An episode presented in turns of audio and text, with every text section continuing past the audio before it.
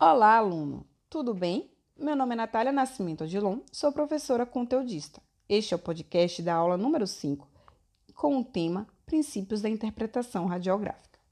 Já conversamos sobre a importância de saber interpretar uma radiografia, pois é a partir de uma boa interpretação que teremos diagnósticos mais precisos. Por isso, vamos aprender mais sobre os princípios da interpretação radiográfica. Então, vamos discutir cada princípio um pouco melhor Vamos começar pelo princípio 1, que é a região a ser interpretada deve aparecer totalmente na radiografia e na incidência que melhor reproduza a região radiografada.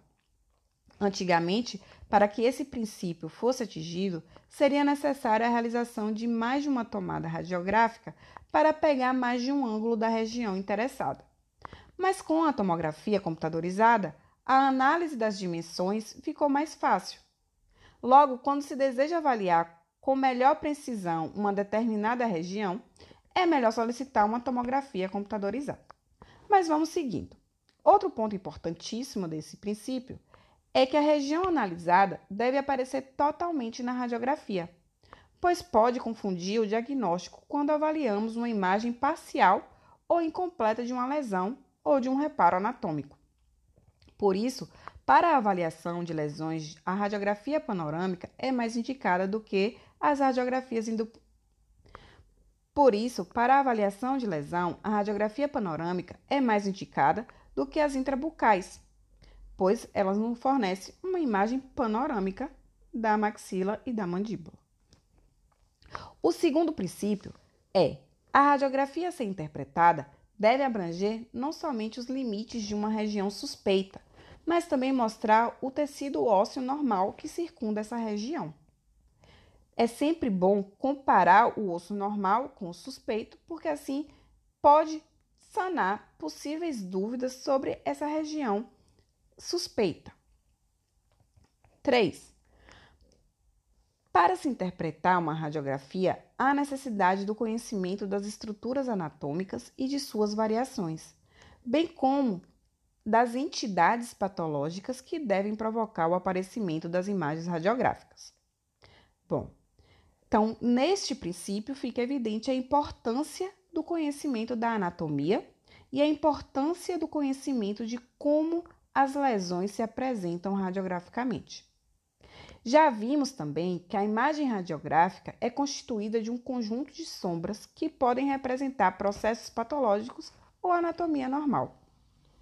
Muitas vezes, essas imagens se confundem, o que vai dificultar a interpretação. Em alguns casos, para diferenciar um processo patológico da anatomia normal, se estiver com muita dúvida, pode-se fazer uma nova radiografia com um ângulo diferente. Por exemplo, foi visualizada uma área radiolúcida na região apical do primeiro premolar inferior, e ficou na dúvida se o achado radiográfico é uma lesão periapical ou é um forame mental, pode ser feita uma nova radiografia com uma alteração do ângulo de incidência, pois se for o forame mental, essa imagem radiolúcida será projetada para fora do ápice dentário. Já se for uma lesão associada ao dente, mesmo mudando o ângulo de incidência, a área radiolúcida continuará no ápice do dente. Então, é uma dica para tentar tirar dúvidas em relação ao que é patológico e o que é normal. O quarto princípio diz que sempre que se inicia um tratamento odontológico, há necessidade de um levantamento completo dos arcos dentais e ou regiões edêntulas se existentes, mesmo que não ocorra suspeita clínica. A radiografia é o único documento legal que prova como o cirurgião dentista encontrou a situação maxilofacial daquele paciente.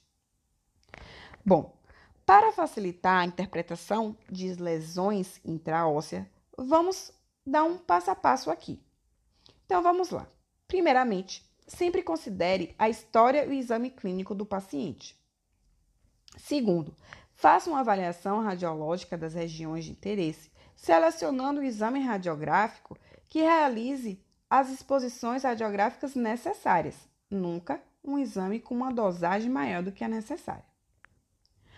Terceiro, o conhecimento da anatomia radiográfica normal é primordial para saber diferenciar o que é normal, anormal e patológico.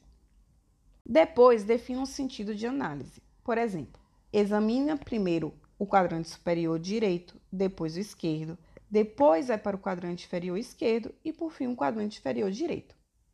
Também é importante verificar se há assimetria, examinar o trabeculado ósseo, se ele está normal, se ele está simétrico, analisar as corticais, qual é a espessura dessa cortical, se há presença de erosões, verificar a altura do osso alveolar, principalmente nos espaços interdentários, e verificar cada dente.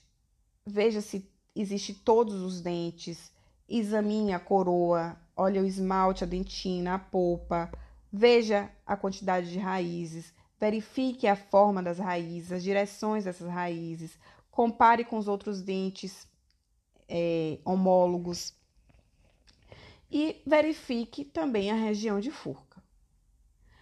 Por fim, examine detalhadamente as restaurações presentes. Se existe alguma alteração dessas restaurações, se elas estão bem feitas, se tem sobreoclusão, infraoclusão, e considere sua hipótese diagnóstica com base nos achados clínicos e radiográficos. Agora você verá como fica mais fácil identificar e interpretar os achados nas radiografias. Mas não esqueçam de ler o texto base e fazer a atividade diagnóstica para melhor consolidação do conhecimento. Até mais!